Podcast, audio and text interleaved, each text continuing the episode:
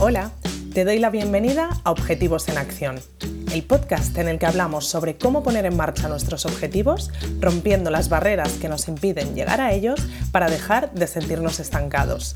Soy Nora Casanova psicóloga especializada en implementación de hábitos y consecución de objetivos. Y en este espacio quiero compartir contigo herramientas prácticas y dosis de motivación para que consigas enfocarte hacia tus metas y te acerques cada día más a aquello que te propones. Si vienes con ganas de pasar a la acción, este es tu sitio. Empezamos. Hoy vengo con un episodio con un mensaje a modo de reflexión. Y es que cuando estuve creando mi curso para dejar de procrastinar, del que ya te he hablado en otros episodios, estuve pensando en ejemplos de esas cosas que solemos procrastinar para incluir en el curso. Y me di cuenta de que muchas de las cosas que procrastinamos en realidad son más que simples tareas, ¿no? Tenemos muy asociado el concepto de procrastinar a las pequeñas tareas del día a día que al final pues no acabamos dando importancia porque sabemos cómo que se pueden ir posponiendo y no pasa nada más allá de esa ansiedad que nos genera el hecho de posponer en sí, de que se nos acumulen las tareas, que ya es bastante, ¿no? Pero la realidad es que analizando un poquito más esas tareas, me di cuenta de que cuando pensamos que estamos procrastinando levantarnos del sofá para hacer ese entrenamiento o que estamos procrastinando ponernos a cocinar para tener una opción más saludable por la noche para cuando lleguemos tarde del trabajo o que procrastinamos esa quedada con ese amigo con el que cada vez que nos cruzamos por la calle decimos que quedaremos o apuntarnos a esa actividad a la que llevamos tanto tiempo queriendo apuntarnos, en realidad no estamos posponiendo simples tareas como son hacer un entreno, cocinar un plato saludable, quedar con ese amigo o apuntarnos a una actividad. En realidad estamos procrastinando cosas como nuestra salud, nuestros hábitos, nuestro ocio, en fin, que estamos procrastinando nuestra vida. Y visto así puede sonar todo un poco dramático, ¿no? Pero piénsalo, ¿cómo podría mejorar tu salud si no estuvieras posponiendo esas pequeñas acciones que tienen que ver con ella? ¿O qué espacio tendrían tus amigos en tu vida si no estuvieras posponiendo siempre esas quedadas que dices que harás, pero luego no haces? ¿O cómo te sentaría tener ese ratito para ti a la semana haciendo una actividad que realmente te apetece y te hace sentir bien? En esas pequeñas acciones del día a día es donde estamos construyendo realmente los hábitos y las experiencias que forman nuestra vida, así que es donde estamos construyendo realmente nuestra vida.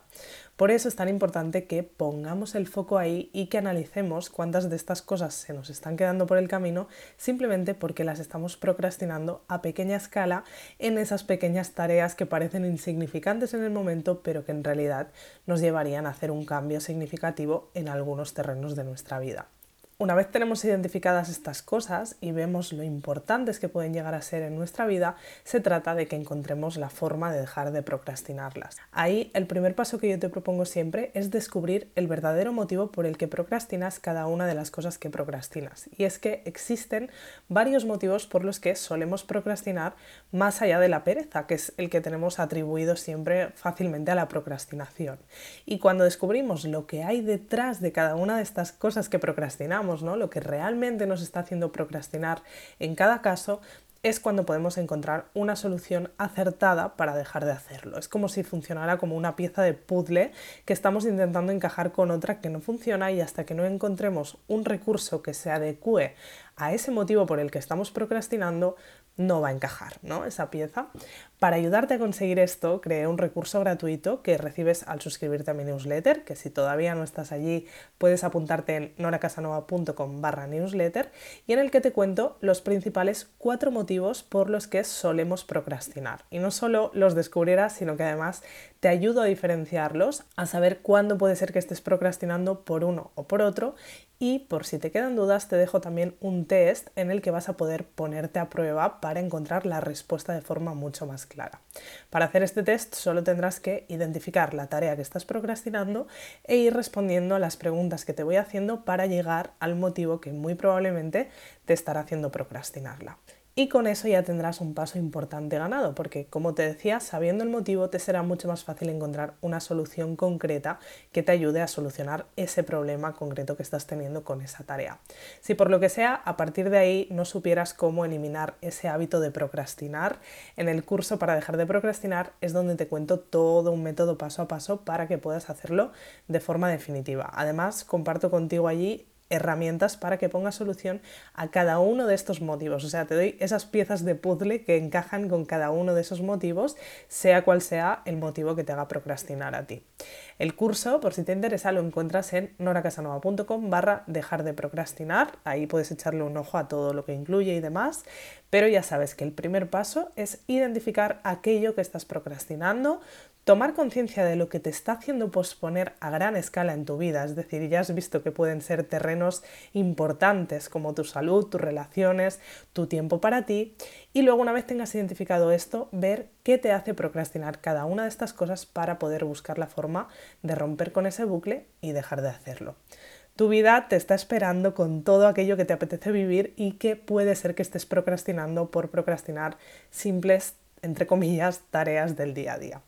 Así que como ejercicio de la semana te propongo que durante el día de hoy hagas el ejercicio de identificar a qué terreno estás salpicando cada una de las pequeñas cosas que decides procrastinar, porque normalmente somos conscientes cuando estamos procrastinando alguna de estas pequeñas tareas y te aseguro que hacer este ejercicio puede ser una toma de conciencia muy potente que te lleve a hacer un pequeño cambio al respecto y que vaya desencadenando otros cambios.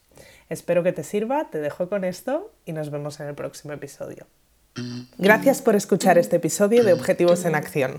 Si quieres seguir trabajando en tus objetivos y sobre todo ponerte en marcha con ellos, te espero en noracasanova.com donde podrás suscribirte a Objetivos Comunes, la comunidad en la que trabajar en tus metas como nunca lo has hecho antes. Nos vemos en el próximo episodio.